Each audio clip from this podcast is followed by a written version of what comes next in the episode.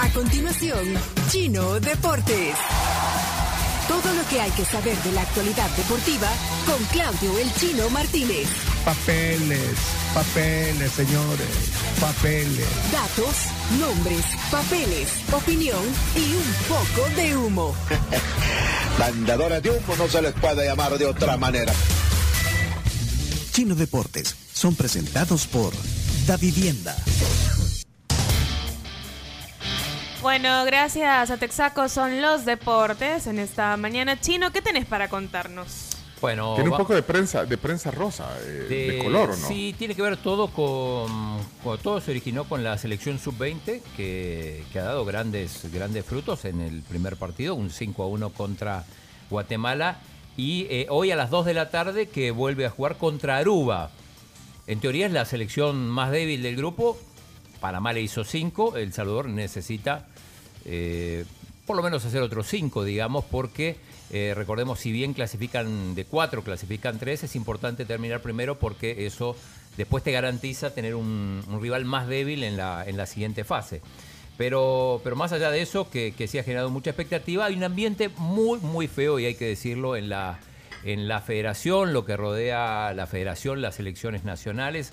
Eh, ayer Camila leía el comunicado del director deportivo Diego Enríquez, que bueno, contaba algunas cosas de la federación, que hace seis meses que no, que no tiene contrato, o sea, no es que no le paguen salario, pero sí no tiene contrato algunas irregularidades. Y eh, a esto se sumaron varias cosas. Por ejemplo, la palabra de Eric Acuña, que es el entrenador de cuatro selecciones, todas las selecciones femeninas, la sub-15, sub-17, sub-21 y la selección mayor. Ayer eh, dio un video que dio, dio mucho que hablar. Eh, esc- escuchemos lo, lo que decía mm, el entrenador de las selecciones femeninas. Yo no voy a estar rogando con comunicados y no me quiten que yo... Yo no. ¿Estoy mal? ¿Para qué se quejan tanto? Si no les gusta, ¿por qué no se van? Esa es mi pregunta. Sea, yo si no estoy bien en un lugar, agarro mis tiliches y me voy. O estoy a la orden para que me digan, mira Eric, estás hablando mucha paja, andate, estás despedido. ¡Qué bueno! Cuartos de final, sub-17, cuartos de final, sub-20. Llegamos a la mayor con 23 goles al último partido invictos con 9 puntos en Panamá. Perdimos 2-0 cuando antes habíamos perdido 6-2 cuando no estaba yo. Entonces yo sí he llegado más de donde han llegado todos los demás, solo por decirte. Y no me hagan empezar a hablar todo el tema del dineral Vaya que se le ha dado a los jugadores y el, toda la vaina porque les van a caer mal y no me gusta meterme con los jugadores. Seamos un poquito más prudentes para hablar porque cuando hablan de institución hablan de todos los que trabajamos aquí en esta institución porque yo soy institución. Por el momento, como te digo, en una hora puedo estar pedido y me va bien. No pasa nada, el presi sabrá si me deja o no. Pero yo sí he recibido apoyo y por eso no me voy ni me muevo, porque yo estoy contento y hemos recibido apoyo como nunca y por eso las femeninas han llegado donde han llegado y la mayor también ha recibido apoyo.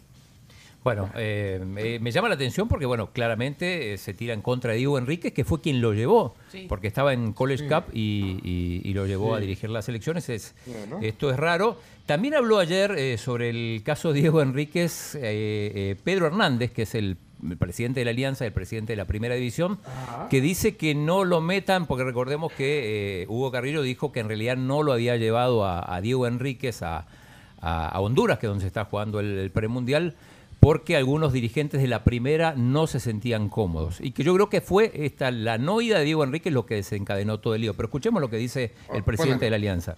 Y es que yo sí pediría, por favor, que si hay un problema entre el comité ejecutivo, ¿verdad? Y el señor eh, Diego Enríquez, pues que lo solucionen entre ellos y que dejen de estar involucrando a la primera división.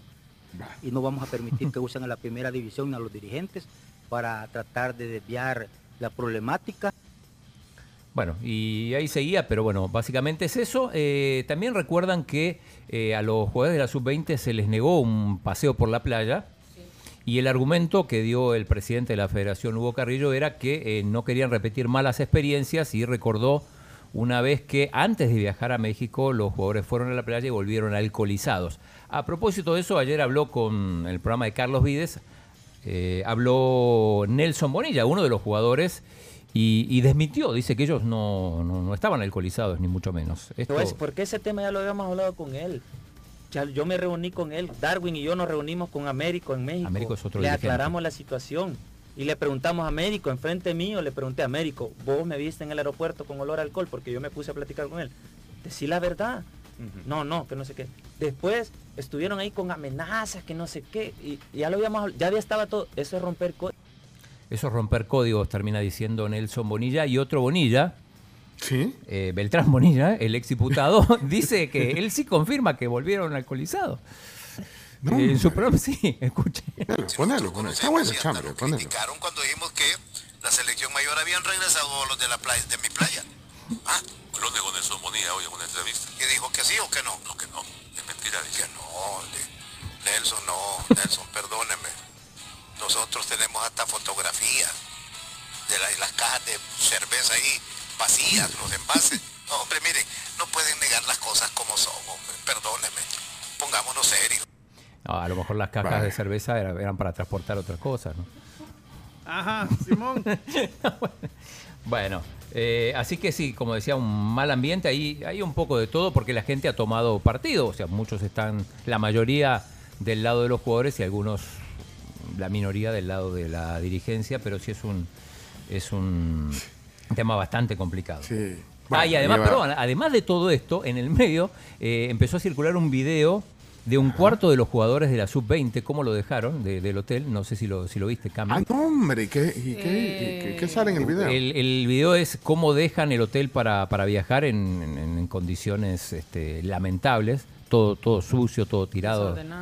Eh, algunos dicen que en realidad ese video bueno es falso, que en realidad los dirigentes pusieron las cosas así para hacer quedar mal a los jugadores. Pero digo, como insisto, este clima no favorece en nada. Lo único bueno es que el equipo eh, ha hecho un partido extraordinario y esperemos que hoy a las 2 de la tarde lo pasa ESPN. Ok. Haga otro partido extraordinario para que esto se apague un poco. Pero, pero, Chino, ¿cómo dejan la habitación? ¿Eh?